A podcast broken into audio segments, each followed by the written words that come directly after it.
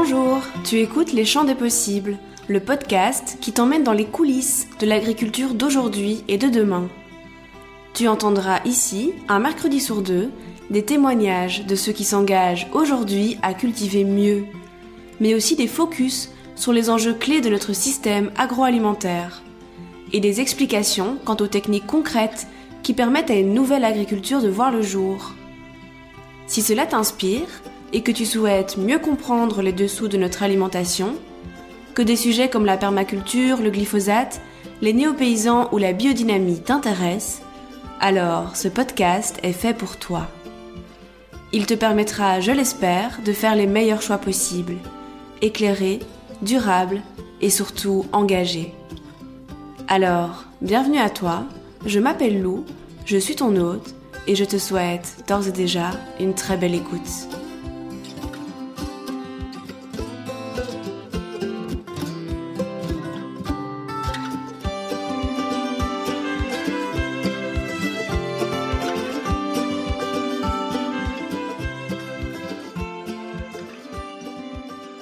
Aujourd'hui, et pour le premier épisode de ce podcast, je te propose de parler d'une chose simple et pourtant fondamentale, le déclic. Sans déclic, rien ne se passe. Et pourtant parfois il peut sembler anodin, au détour d'un documentaire, d'une rencontre ou de quelques pages d'un livre, paf, il arrive. Tout d'un coup tu prends conscience d'une réalité que jusqu'ici tu ne percevais pas, et tout cela te donne envie de changer. Mais par où commencer? Comment se sentir aligné avec ses valeurs dans son quotidien Pourquoi est-ce que l'alimentation est une bonne porte d'entrée pour entamer ta transition Comment peux-tu devenir acteur d'un système alimentaire plus durable C'est pour répondre à toutes ces questions que tu te poses peut-être maintenant et que je me suis aussi posée il y a quelque temps après avoir eu le déclic que je te propose d'écouter l'interview d'Arthur Dillens. Il me semblait tout indiqué pour introduire avec moi ce tout nouveau podcast. Il est jeune, engagé, agronome et initiateur de projets autour de l'alimentation durable. Mais ça n'a pas toujours été le cas. Comme nous tous, Arthur a suivi un long parcours avant d'en arriver là et continue encore aujourd'hui de poursuivre sa transition pas à pas. J'espère que cet entretien t'inspirera autant que moi et te montrera que toi aussi tu peux t'engager. En faire ton métier, comme Arthur, ou simplement déjà faire des choix conscients et entamer une vraie transition alimentaire. Bonne écoute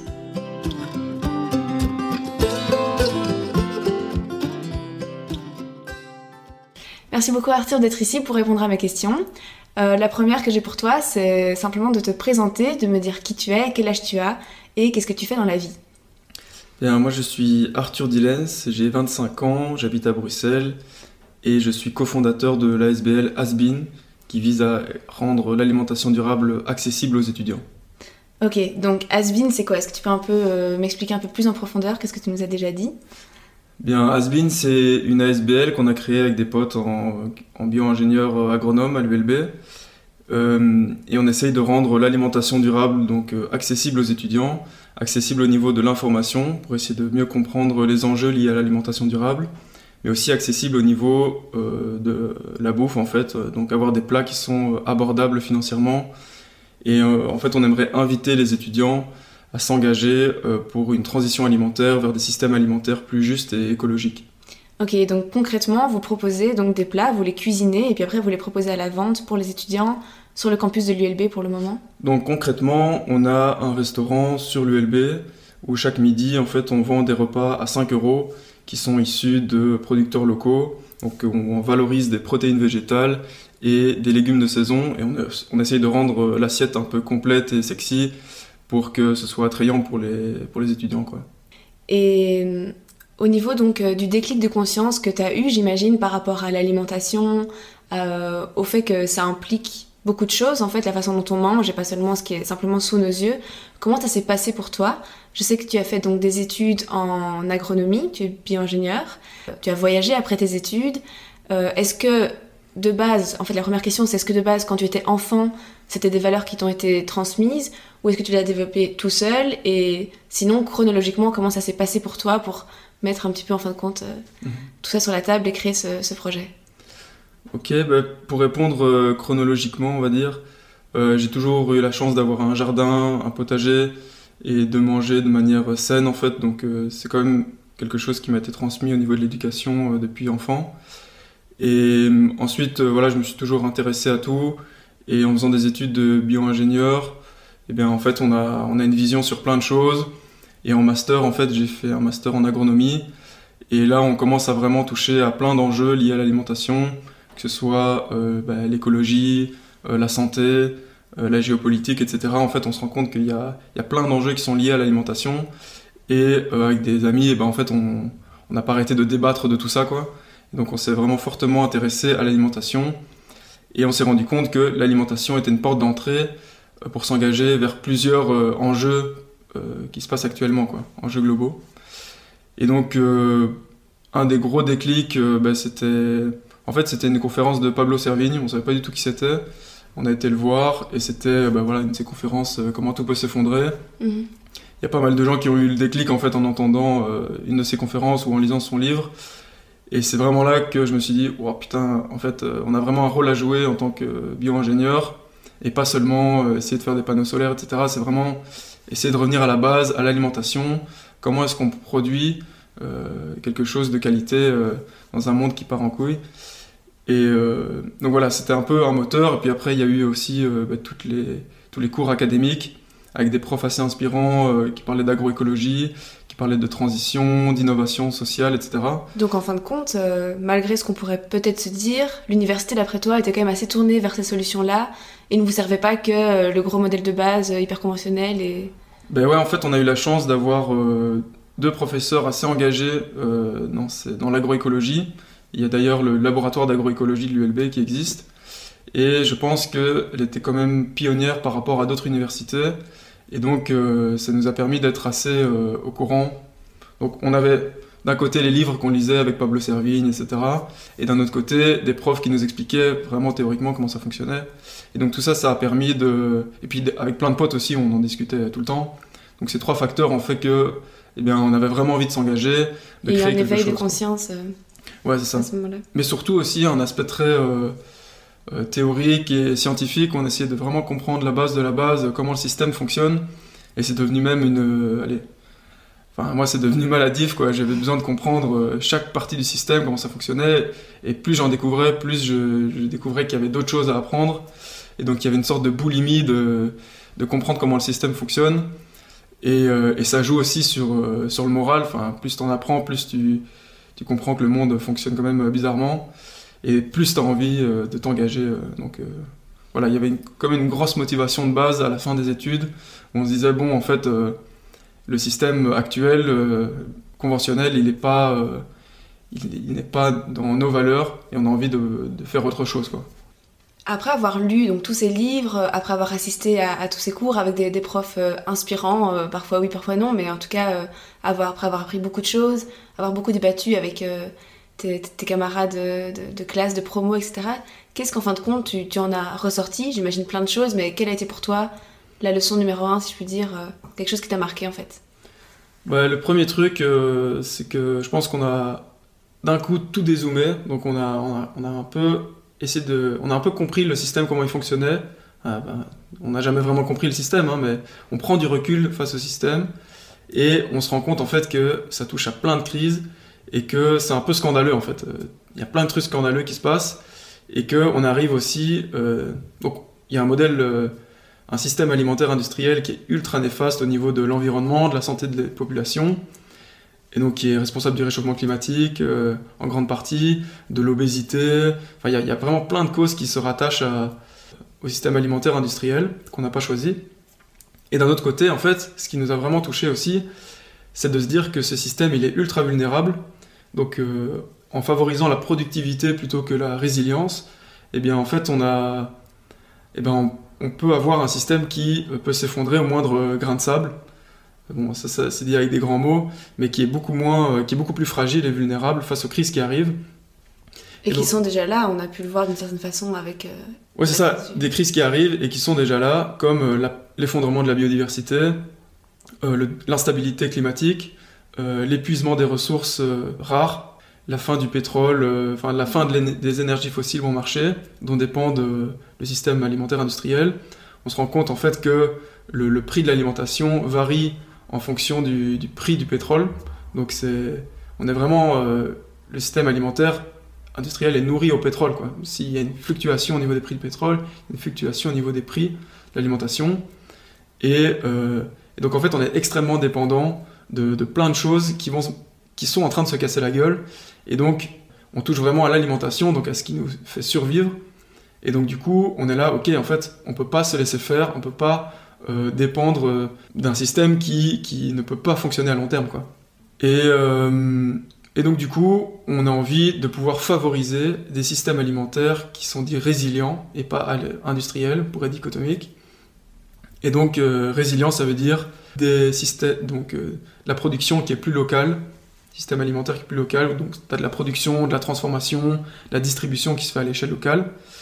Euh, tu as aussi euh, une agriculture qui est plus diversifiée, donc au lieu de créer euh, que des patates en Belgique pour pouvoir les exporter et se gagner de la thune, et d'importer euh, plein de ressources du monde entier, et ben en fait on va créer des paysages agricoles qui sont diversifiés, où en fait on pourra se nourrir localement, et se nourrir bien, de manière complète localement, et d'être le plus autonome possible, plutôt d'être le moins dépendant possible. quoi. Mhm. C'est surtout cette, euh, cette vision-là, de se dire on dépend d'un truc qui va se casser la gueule, ça c'est...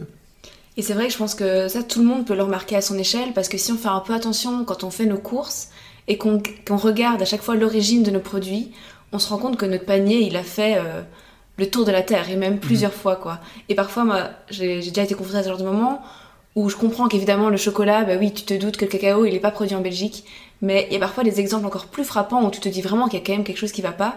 C'est par exemple euh, l'exemple des pommes. On est quand même un... On produit assez bien des pommes en Belgique, en tout cas on a le, très bon climat pour le faire et, tout peut aller bien dans ce niveau-là. Pourtant dans le rayon, c'est parfois difficile de trouver une pomme belge, même en pleine saison. Et au contraire, on va euh, avoir l'habitude de retrouver des, Pink Lady par exemple qui viennent euh, d'Australie ou de Nouvelle-Zélande. Et ça pour moi ça a été c'est d'ailleurs un, de mes profs euh, qui nous avait expliqué cet exemple.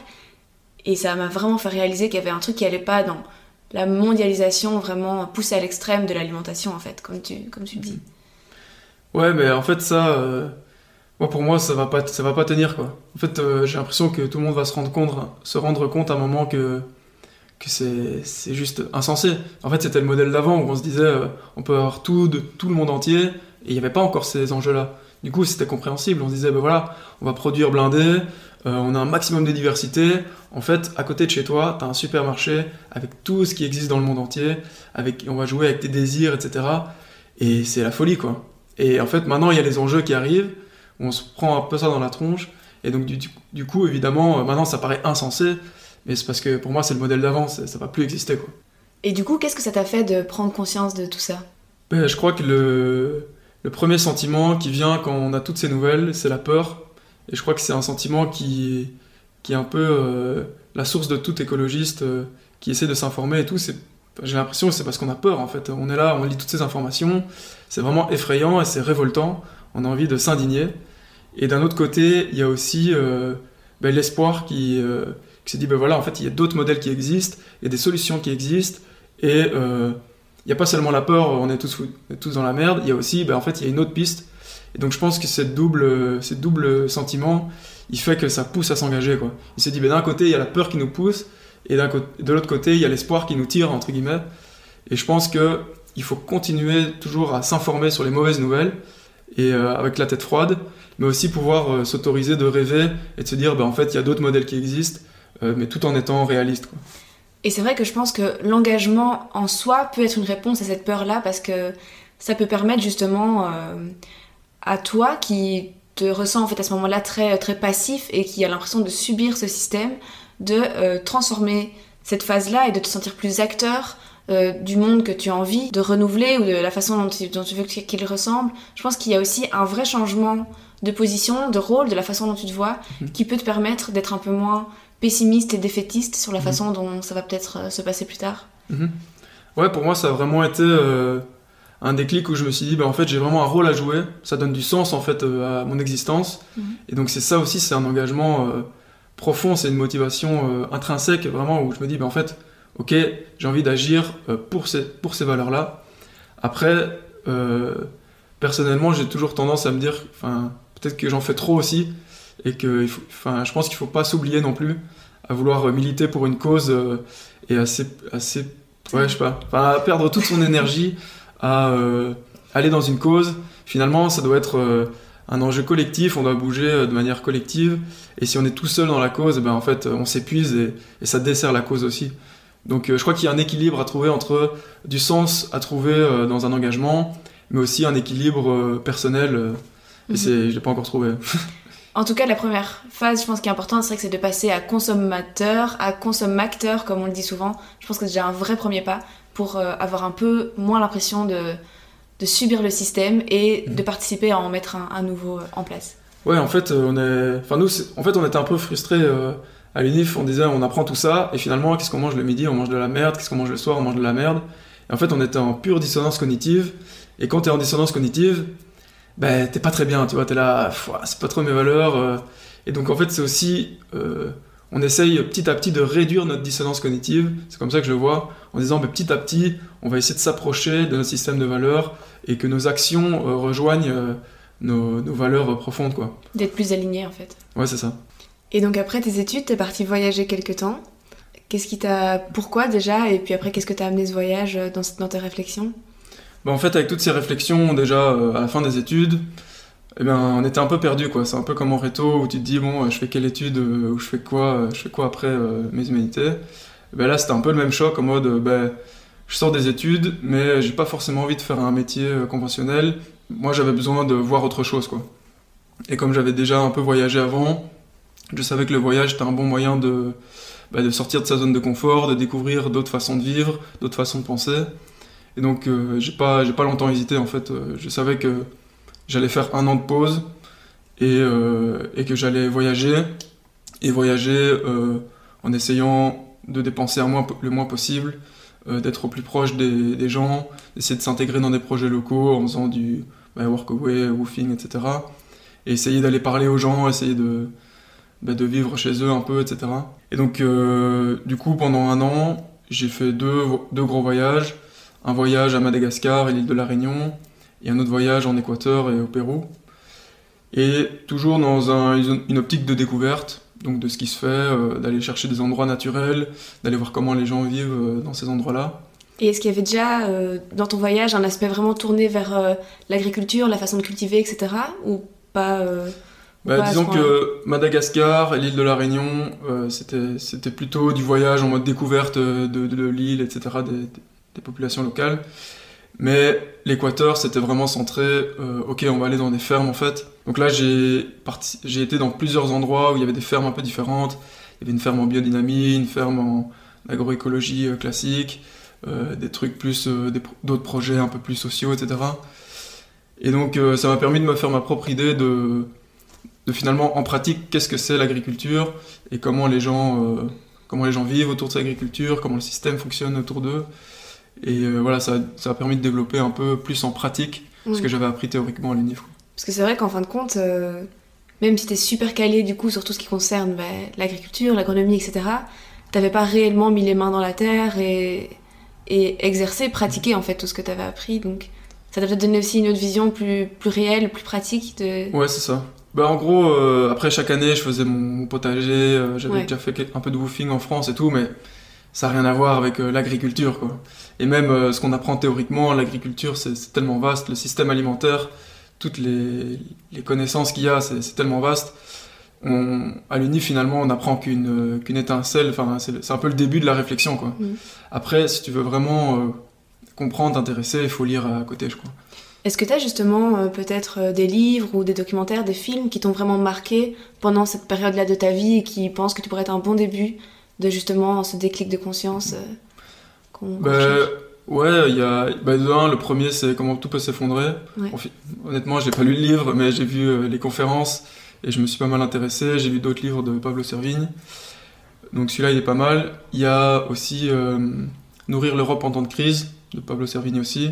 Ça, c'est vraiment inspirant, ça permet vraiment de comprendre euh, le système alimentaire et la fragilité, sa toxicité aussi. Et il y a un livre vraiment bien qui m'a pas mal inspiré, c'est Manuel de cuisine alternative de Gilles Davot.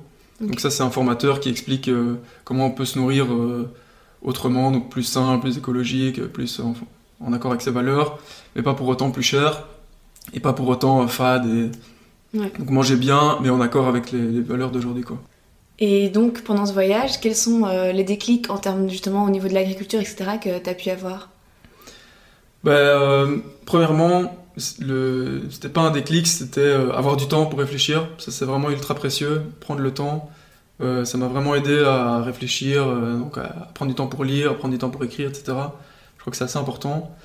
Et il y a aussi, en fait, en, en découvrant, c'était assez marrant parce que quand on va dans des villages assez reculés en Amérique du Sud, et qui sont toujours euh, positionnés un peu en dehors de cette société de consommation et qui ont gardé en fait euh, leur, euh, leur alimentation d'antan, et ben en fait on se rend compte que c'est tous les nouveaux concepts à la mode en Europe, c'est-à-dire tout est fait de manière naturelle, tout est fait de manière locale, tous les plats sont paysans, bio, enfin en fait tout ce qu'on essaye de nous vendre maintenant, enfin tout ce qui est à la mode, je dirais, dans le marketing bio aujourd'hui, en fait, c'est des trucs qui, euh, qui, sont faits depuis des, des milliers d'années dans, dans, certains villages euh, euh, reculés, on va dire, qui sont hors de cette société.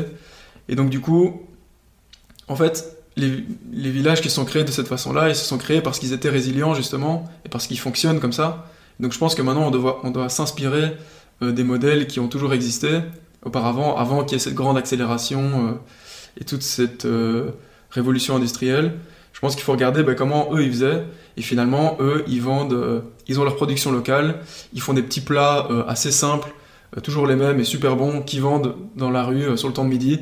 Et en fait, je me suis dit, bah, en fait, c'est ça qu'on doit avoir en Europe, en fait, c'est de revenir à des trucs plus simples et qui sont super bons et qui favorisent l'économie locale, des bons produits, etc.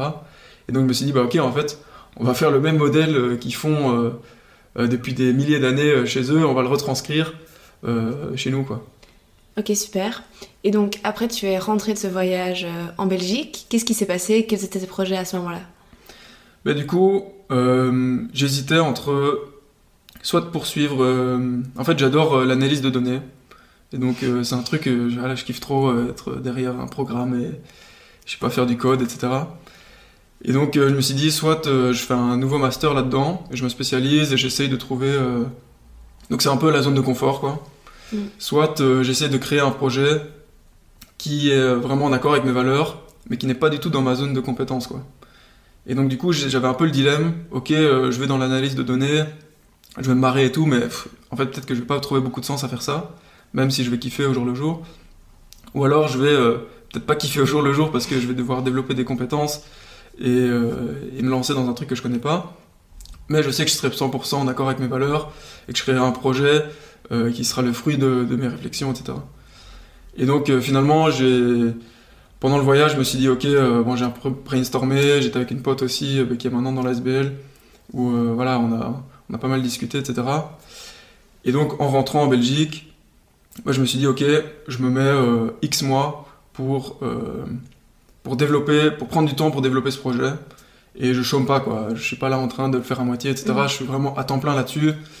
Et euh, j'essaye de, de, comprendre comment on va créer un projet et euh, aller confronter ce projet à plein de gens, essayer de, en fonction des retours, créer euh, voilà, les premières étapes d'une ASBL ou d'une entreprise.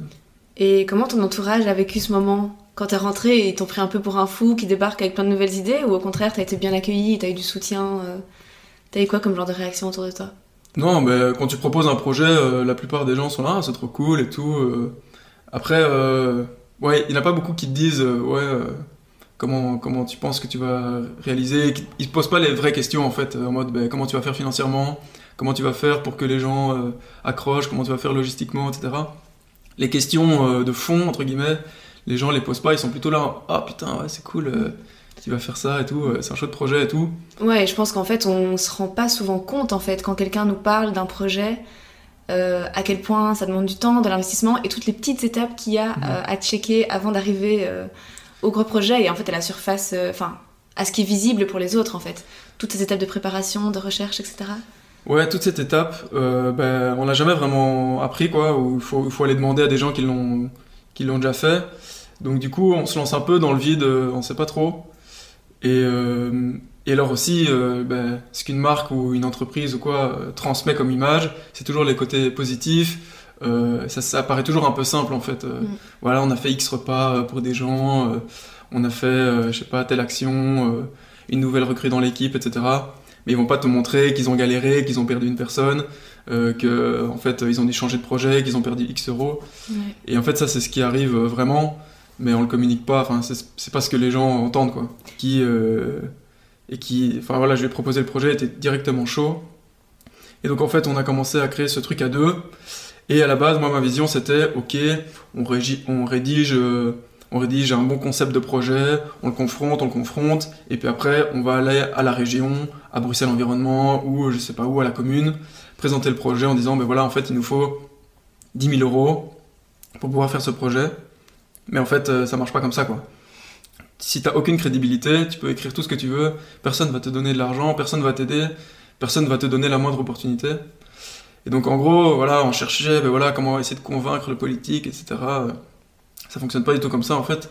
Le premier truc, le premier déclic qui a fait que, que ça a fonctionné, c'est un pote qui m'a dit, euh, bon mec, euh, vas-y, fais, fais ta vente, euh, enfin, t'as envie de faire ça, fais ça à petite échelle. Et donc on s'est dit, ouais, c'est tout, c'est quoi, on va faire 30 repas, on va faire un groupe Facebook, on va dire qui est intéressé par des repas euh, bio, ça, nanana, à 5 euros, on teste ça sur l'ULB. Finalement, c'était trop chiant d'avoir les, les autorisations et tout, donc on a juste euh, été prendre des tables et des casseroles à prêter, on a cuisiné à deux, euh, on a fait des, des lentilles qui étaient trop cuites, euh, c'était pas très bon, avec de la betterave. Et puis euh, on a vendu à 30 personnes, 30 potes qui sont venus sur le temps de midi. Et c'était un hyper chouette moment, euh, les gens étaient hyper emballés. On a fait un petit questionnaire pour avoir des feedbacks, etc. Et puis après, on s'est vraiment posé en se disant, bon voilà, quels ont été les points négatifs, qu'est-ce qu'il faut améliorer? Il faut se dire que là, on a, on sait pas du tout comment, enfin, on, a, allez, on est bio-ingénieur, quoi. Donc on a, on a appris à lire des articles, pas à créer un projet. S'est posé, bon, premier truc, euh, charge mentale de fou, euh, c'était, enfin, cuisiner alors qu'on n'est pas cuisinier, c'est- super chaud. On sait que c'était pas assaisonné, donc la prochaine fois il faut assaisonner. On sait que ben, euh, il faudra du matos cuisine, donc on pourrait avec l'argent qu'on a gagné euh, acheter des matos. On commence à analyser un peu les chiffres, bah, ça nous a coûté autant de faire un repas. Ok, on fait une deuxième vente. Deuxième vente, bah, tu as une communauté qui s'élargit, on commence à faire 50 repas. Et donc du coup, au fur et à mesure, on, on, allez, on chope plein de feedback et euh, on sait chaque fois s'améliorer. quoi. Il faut chaque fois prendre ce temps en se disant, on fait le bilan, en mode ok, et même en équipe en fait, là j'ai pas aimé quand t'as fait ça, là je trouvais que t'étais trop stressé, comment est-ce qu'on peut résoudre? Et chaque fois on en parle ouvertement et ça permet d'avancer. Et donc en fait, euh, enfin si j'ai bien compris, pour toi, une des premières leçons que vous avez apprises, c'est euh, d'oser se lancer et de surtout se confronter à la réalité. C'est là que tu apprends le plus en fait. Si tu restes à avoir peur de lancer ton truc, à Mhm. te poser plein de questions, etc., en fin de compte, tu te poses peut-être simplement pas les bonnes questions aussi. Et... Si t'attends que ton projet soit parfait avant de le lancer, euh, tu le lanceras jamais quoi. Il faut, il faut tester euh, même un truc et faire ça avec sa communauté proche en disant ben voilà t'as kiffé ou pas, Euh, comment je peux m'améliorer? Mhm. et juste avec ces questions là c'est bon quoi. Et euh, par rapport donc toujours à Asbin, quels sont tes rêves et tes projets sur le long terme? Il y a vraiment bah, un truc que j'ai pas encore dit, c'est que Asbin, on se considère pas comme euh, voilà, on a lancé le projet au début en faisant de l'alimentation durable abordable euh, sur l'UNIF, etc. Mais on a une dimension plus large, on veut vraiment pouvoir inspirer les étudiants à manger autrement, en leur montrant en fait qu'une salade de lentilles ça existe et que ça peut être super bon si c'est bien cuisiné. Donc ça peut inspirer les gens à se dire, enfin les étudiants à se dire bah en fait je vais cuisiner ça, on leur donne les recettes en mode ben voilà. euh, c'est pas si compliqué de faire des lentilles ou de se passer de viande, c'est pas for- forcément fade. Et il y a même un côté un peu hype euh, où voilà, on, a une com, euh, on essaye d'être euh, marrant, etc., d'être un peu inclus dans cette communauté et qui permet de motiver les gens à manger autrement en fait. Et, notre but premier en fait, c'est d'inviter les étudiants à s'engager pour des systèmes alimentaires durables. Et donc, on veut leur donner les, les moyens, on veut leur, leur expliquer les enjeux de façon vulgarisée pour que ce soit à la portée de chacun, pas juste aux bio-ingénieurs qui étudient. On veut qu'ils puissent avoir l'alternative pour manger directement, euh, pour se dire bah, en fait c'est bon et tout, et puis c'est sympa, on est avec des gens euh, voilà, que ça, ils sont un peu dans le mood. Et puis après, on veut leur donner des outils pratiques pour faire ça chez eux, par exemple, des recettes ou ben, euh, voilà, plein de trucs. ou à- Créer l'autonomie en fait, en fin de compte. Ouais, et que chacun puisse s'approprier sa propre transition alimentaire, step by step. Nous, on donne des outils et on motive à, à s'engager. Mais après, c'est une question qui est tellement personnelle, l'alimentation, que voilà, on ne veut pas dire euh, mange comme ça, on veut dire ben voilà, viens une fois chez nous goûter, et à un moment ça va peut-être lui plaire, et ben tu sais quoi, il a une BD où euh, on a expliqué les enjeux, et il a une recette à côté, il va peut-être commencer à prendre du temps à faire ça, et petit à petit, il y a une transition alimentaire qui se forme, et une, voilà, une, ça se développe comme ça, je pense. Justement, tu as mentionné la BD, donc la BD dont, dont tu parles, c'est une BD que vous avez créée justement avec Asbin et Refresh aussi, je pense. Mhm. Euh, et donc qui présentait les enjeux euh, du système alimentaire et pourquoi, en fait c'était le titre de la, de la BD, pourquoi est-ce que manger c'est voter. Alors ce sera aussi euh, sûrement le titre de cet épisode et c'est aussi pour ça que je t'ai invité ici, de par ton expertise d'agronome, mais aussi pour ton engagement, je pense que tu es une des personnes les plus à même d'expliquer pourquoi est-ce qu'aujourd'hui c'est important de se pencher un peu plus sur notre assiette et de prendre conscience en fait de l'impact qu'elle peut avoir sur des choses dont on n'avait pas encore euh, envisagé en fait euh, les liens. Donc cette BD, je pense que vous l'avez publiée en septembre de l'année passée, en septembre 2019, et ça a fait un gros buzz, peut-être plus gros que ce que vous avez imaginé. Comment ça s'est passé au niveau de l'élaboration et puis de la suite, de la diffusion, de la publication? Ben en fait, ça c'était un projet du coup avec euh, Roman Thieffry, donc tout ce qui était côté vulgarisation scientifique, on se disait bon, comment est-ce qu'on va vulgariser ces enjeux? Il y en a plein, on aimerait expliquer pendant des heures tout ce qui se passe, mais sous quel format on va le faire? Donc euh, on avait le choix, enfin on s'était dit soit on part dans des capsules vidéo, soit on part dans des BD, sachant que voilà, on dessine. Euh, allez, enfin je sais pas, Romane elle, elle, elle, aimait bien dessiner, mais elle s'est jamais dit je vais en faire ma profession. Et maintenant elle fait ça à temps plein quoi, donc euh, donc c'est quand même chouette à se dire aussi. Et donc en gros on a créé cette première BD en se disant ben voilà, on va faire un test, on va essayer d'expliquer ce que c'est un système alimentaire et euh, qu'est-ce qui se passe quand on achète à manger? En fait, bah, on soutient un certain système alimentaire, quoi, au niveau euh, financier, on va dire. Et donc, du coup, là, la première BD, c'était plutôt une introduction pour se dire, bah, en fait, euh, l'alimentation, ça touche à plein d'enjeux différents, parce que l'alimentation est liée à. Mais voilà, elle est liée à la géopolitique, elle est liée aux ressources, donc elle est liée à l'écologie, au climat, elle est liée, elle a un aspect social aussi, parce qu'il y a des gens qui travaillent dessus, qui profitent, où va l'argent économique. Enfin, ça part dans tous les sens. Et donc on se dit que euh, quand on est consommateur, bien soit on choisit euh, un système alimentaire euh, où en bout de chaîne, en fait, il y avait une production industrielle, où il y a, quelques industries agroalimentaires qui, centralisent l'argent et qui, qui distribuent ça dans des supermarchés. Soit on soutient ça, soit on soutient des systèmes plus locaux avec des gens qui sont on est sûr qu'ils sont justement rémunérés, euh, qui sont tenables à long terme pour l'écologie et qui favorisent l'économie sociale, etc. Et donc en fait, de manière dichotomique, on voit que on a le choix entre deux euh, systèmes. On a soit le système alimentaire industriel, soit le système alimentaire euh, résilient. Et en fait, tu es un peu là en mode ben, où je vais mettre mon euro quoi. Soit je le mets dans un système industriel, soit je le mets dans l'autre. Mm.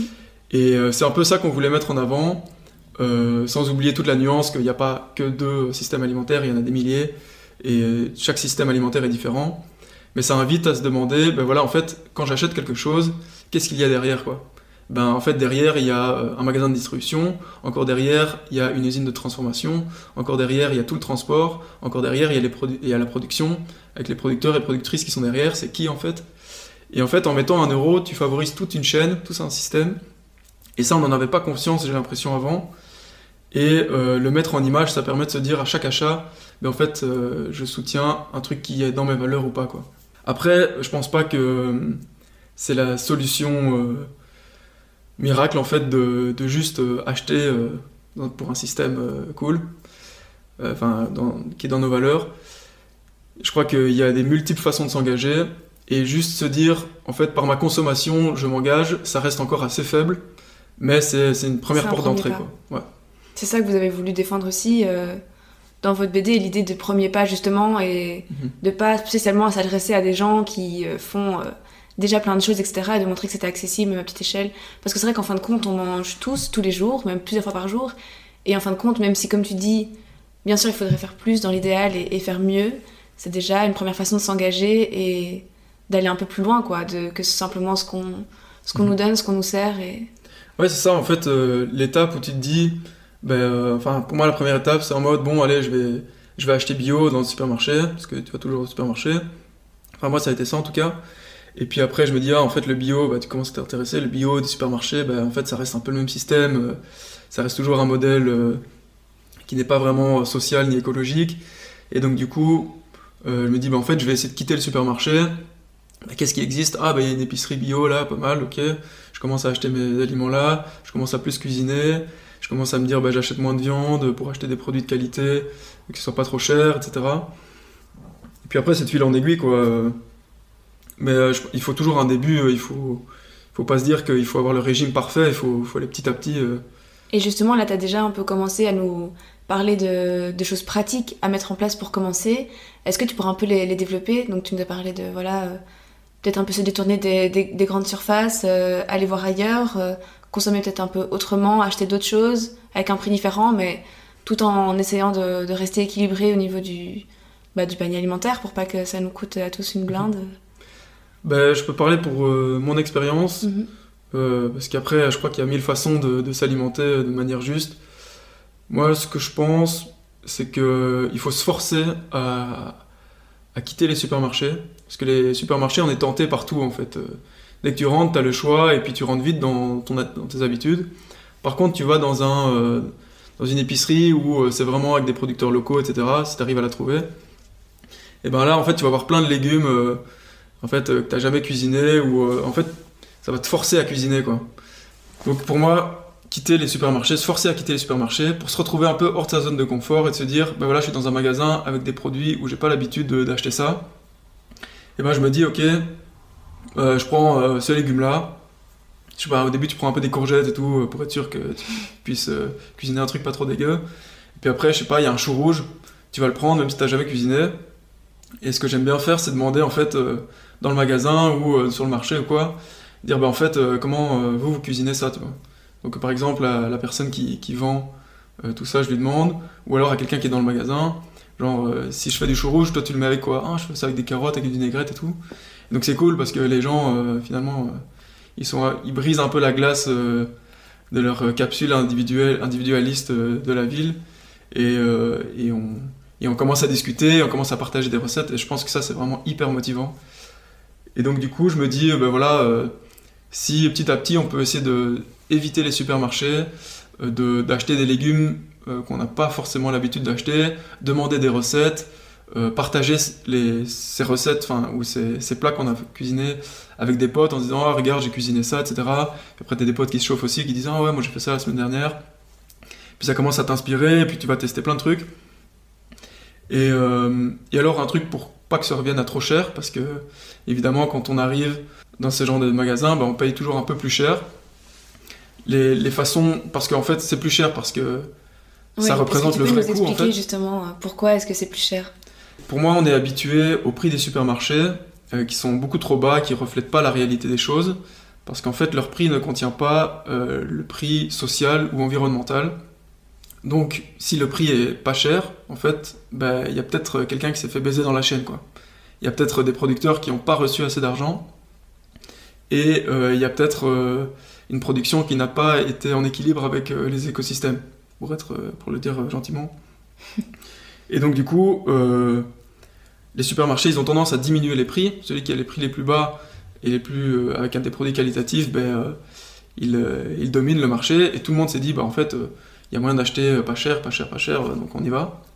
Par contre, quand ben, ça permet de rémunérer justement un maraîcher ou une maraîchère près de Bruxelles, ben, évidemment, quand on sait qu'il qu'il gagne presque euh, moins que le SMIC pour euh, travailler euh, 12 heures- enfin, 10 heures par jour, ben, tu es obligé d'augmenter le prix. Quoi. Ouais, du coup, dès que tu internalises les coûts, donc euh, sociaux et environnementaux, évidemment, c'est toujours un peu plus cher. Mais bon, ça se répercute aussi dans la qualité de ton, ta bouffe, s'il y a plus de nutriments. Si tu fais une ratatouille avec euh, des courgettes du supermarché ou une ratatouille avec euh, des courgettes d'un producteur local, eh ben, euh, ta ratatouille, c'est pas la même, quoi, avec la même recette. Et tu me parlais aussi un peu en, en off euh, du problème de, de la PAC aussi et de tout ce que, enfin, de tout ce que ces subsides influent sur, euh, enfin, sur les prix, sur les, nos prix, mais surtout sur les prix des- de l'agriculture industrielle et comment parfois du coup ça peut dévaloriser aussi les. Mhm. On n'est plus au juste prix pour les, pour les autres en fait. Je pense que euh, la PAC actuellement, la politique agricole commune, elle favorise les grandes fermes, donc plus tu as d'hectares, plus tu reçois d'argent. Elle favorise une, une production industrielle et elle favorise voilà, une expansion des fermes au détriment des, euh, des petites fermes donc, euh, qui sont moins compétitrices et qui sont moins aidées par l'État et qui ont plus de mal euh, à s'intégrer dans nos paysages. Et je pense que c'est ce qui fait aussi qu'en fin de compte, aujourd'hui, la plupart de nos agriculteurs sont payés par, par les subsides, en fait, plus tellement parce qu'ils parce qu'ils payent, enfin parce qu'ils produisent. Et donc, évidemment, il y a une dévalorisation des produits. Et lorsqu'une ferme ou une micro-ferme, pour parler d'un autre, autre, type de structure, euh, produit ses légumes, mais cette fois-ci sans aide, et qu'elle doit intégralement en fait se payer sur ses récoltes, on se rend compte du, du juste prix que devraient euh, adopter euh, ces produits-là. Et je pense que c'est important de le dire aussi parce que c'est vraiment un argument qu'on entend très souvent que oui, mais c'est trop cher, etc.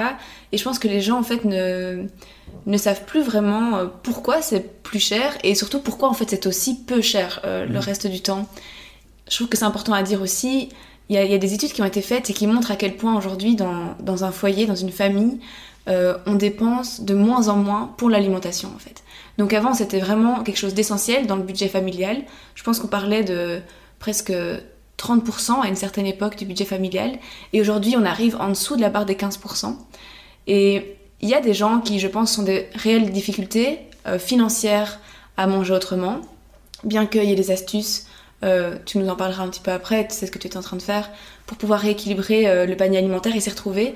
Mais il y a aussi, je pense, beaucoup de gens qui ont simplement déplacé la, priori la, la priorité en fait euh, sur leur budget. Donc ça, c'est aussi peut-être, si vous, avez tendance à penser ça, à remettre en, perspective en fait vos priorités et qu'est-ce qui est le plus important pour moi, de manger bien, de me nourrir, de donner des bonnes choses à mon corps et en même temps de voilà démontrer mes valeurs de par ce que j'achète, ou euh, de mettre plus d'argent euh, dans les sorties, euh, le shopping et autres. Ça, je pense que c'est une, vraie question aussi à, se poser. Ouais, clairement, c'est une question qu'on se pose, enfin que moi je me pose chaque jour. Et, là, j'ai vraiment commencé à analyser quel budget je mettais dans mon alimentation. Et je voyais que je, je mettais genre 10% de mon budget dans l'alimentation, alors que c'est, allez, j'en ai fait mon métier, je m'intéresse à fond à ça. Et je me dis en fait, euh, 10%, alors que la valeur que je porte pour l'alimentation, elle est bien plus que 10% par exemple. J'étais vraiment étonné, je me suis dit, bah, en fait, je peux vraiment mettre plus par rapport euh, et me dire, bah, en fait, un pull, euh, je sais pas si t'achètes un pull à 40 balles, ben, euh, toute cette différence, tu aurais pu la mettre dans, un, dans, une alimentation de meilleure qualité. Et je sais pas, j'essaye de, de, comparer. Après, c'est dur à dire en tant que, que personne euh, allez, qui a une aisance euh, financière éducative. Je pense que c'est dur de parler de ça, euh, de prix juste en fait, euh, dans ma position. Mais je pense qu'il y a toujours moyen de, manger sain, bio, etc. à bas prix et pour ça, en fait, il faut essayer de changer un peu de ses habitudes alimentaires et de se dire, ok, je vais plus manger de saison.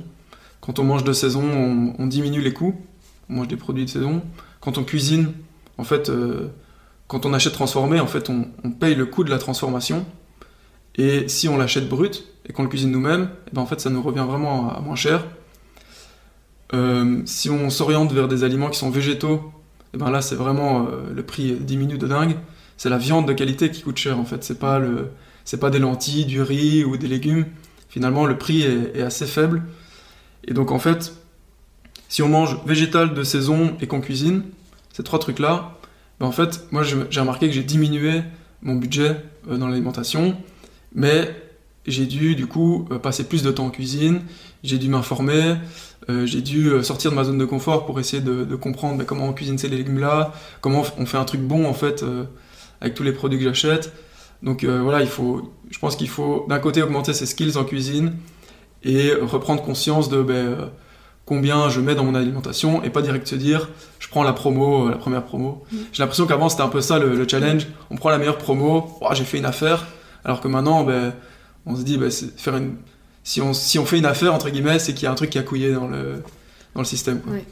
Et d'ailleurs, au niveau de, de, justement, quand tu parlais de, de, redévelopper un peu nos compétences en cuisine et s'exercer à cuisiner d'autres choses, euh, vous avez développé avec Asbin les, les post-it. Euh, Est-ce que tu peux m'en parler un peu plus de cette initiative? Ben, Ça, c'est vraiment un projet qu'on voulait faire à la toute base du, du, du projet. C'est quand on donne le, le, repas à 5 euros, eh bien, en échange, il y a la recette du repas. Pour se dire, ah ben j'ai goûté la recette de lentilles, euh, le plat de lentilles, j'ai la recette directement. Et donc, en fait, notre but, c'était que les étudiants ne viennent plus chez nous, quoi. Parce qu'évidemment, nous, notre repas, il coûte 5 euros parce qu'ils payent le coût de la transformation. Et on veut juste leur dire, ben voilà, tu prends les mêmes ingrédients bruts, avec cette recette-là, tu cuisines toi-même, et en fait, tu as un repas qui te coûte 2 euros, même moins. Et donc du coup, euh, c'est vraiment ça qu'on voulait transmettre. Et bon là, on était tellement dans le feu de l'action que, que c'était compliqué de, faire euh, toutes ces recettes. Et grâce au confinement, entre guillemets, et eh ben on, a, on a pris le temps de, faire ça, de se pencher là-dessus. Et donc en fait, on veut, on veut montrer que... Euh, en fait, on veut montrer des recettes euh, durables, donc végétales.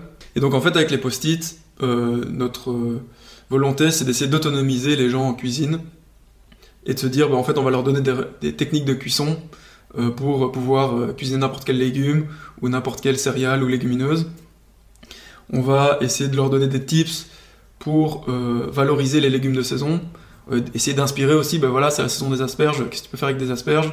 En fait, il y a mille trucs à faire, et je pense que euh, donner l'outil euh, permettra euh, de, se dire, ok, on se lance, on essaye de faire cette recette-là.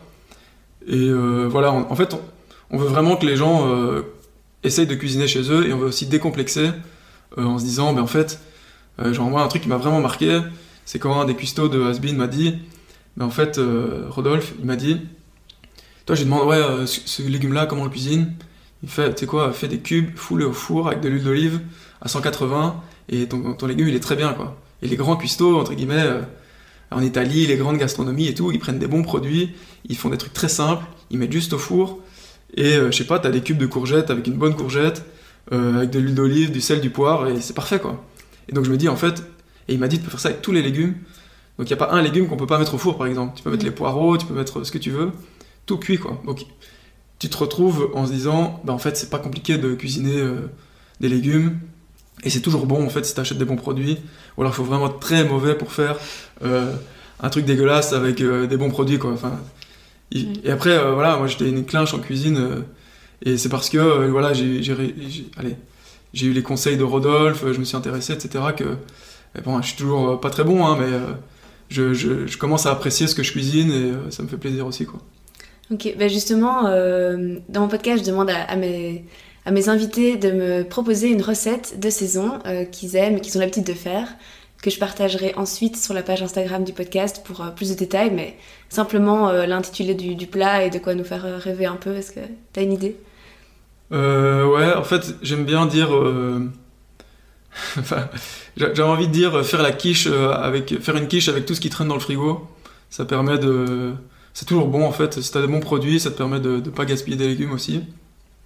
Bah, après, si c'est un truc plus, euh, plus raffiné, on va dire, euh, j'aime bien faire des risottos. Et en fait, à chaque saison, tu peux ajouter le légume que tu veux quoi. Et pour le moment, tu mets quoi dans ton risotto? Bah, Hier, j'ai fait un risotto aux champignons, asperges. Et, euh, et, voilà, c'est toujours bon en fait. Et alors fait avec un bouillon de l'agneau qu'on avait mangé. Donc là, une fois par semaine, je me dis, on prend une bonne, euh, une bonne pièce de viande de qualité, on met le prix, mais en fait, chaque semaine, on se dit, putain, allez, c'est bon. On récupère les os, etc. On en fait un bouillon. Et avec ce bouillon, on fait le risotto, quoi. Donc là, j'ai comme euh, challenge de me dire, bah, une fois par semaine, je me fais une bonne viande, en sachant d'où ça vient, etc. Et en, et en me disant, ok, si j'achète de la viande, je fais vraiment une putain de recette. Et alors, chaque fois, avec le bouillon, euh, faire un risotto, quoi. Ok, trop bien. Ben, merci beaucoup pour euh, toutes les, belles choses que tu nous as dites. C'était très intéressant. Je pense que ça va aider beaucoup de gens et peut-être justement à provoquer un peu ce, déclic. Euh, pour la suite, où est-ce qu'on peut te suivre? Où est-ce que les gens peuvent te retrouver s'ils veulent garder euh, Asbin dans leur, quotidien? Comment on te retrouve? Ben, on, est, on est toujours présent sur Instagram et Facebook. Donc on répond à tous les messages. Donc il ne faut pas hésiter à nous contacter. on, a, aussi envie de pouvoir euh, motiver euh, euh, certaines personnes à lancer des projets parce qu'en fait, on se rend compte qu'on n'est pas du tout formé pour faire ça et il n'y a, pas vraiment de personnes qui, savent nous aider à, démarrer un projet. Je crois que c'est le plus dur. Donc, n'hésitez pas à nous contacter. Franchement, nous, on peut être ouvert à, à discuter, à essayer de peut-être confronter aussi le projet, à, à peut-être expliquer notre expérience.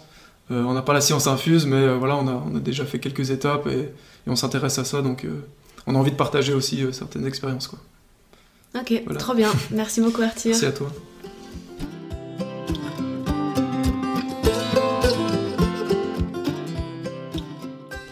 Voilà, ce premier épisode est déjà fini. J'espère qu'il t'a plu et qu'il t'a permis de mieux comprendre pourquoi il est essentiel aujourd'hui de se questionner sur son alimentation et comment est-ce que tu peux entamer une transition alimentaire pour soutenir un système plus durable. Je remercie encore Arthur d'avoir accepté de se prêter à l'exercice de l'interview et d'avoir partagé son parcours si inspirant avec nous. Mais ne t'inquiète pas si tout cela te semble encore flou, ce n'est que le début. Je te propose de me retrouver un mercredi sur deux afin de répondre à toutes les questions que tu te poses et bien plus encore. Ensemble, nous allons apprendre et reprendre petit à petit le contrôle de notre assiette. Exceptionnellement, et pour fêter le lancement de ce podcast, je te propose de me retrouver dès demain pour un nouvel épisode qui te permettra enfin de faire le tri parmi tous les labels alimentaires qui envahissent nos rayons. Si tu veux m'encourager, n'hésite pas à t'abonner et à me laisser quelques étoiles sur Apple Podcast. Je serai aussi ravie de lire tes commentaires, positifs ou constructifs. Je te dis à demain pour un nouvel épisode et d'ici là, prends bien soin de toi.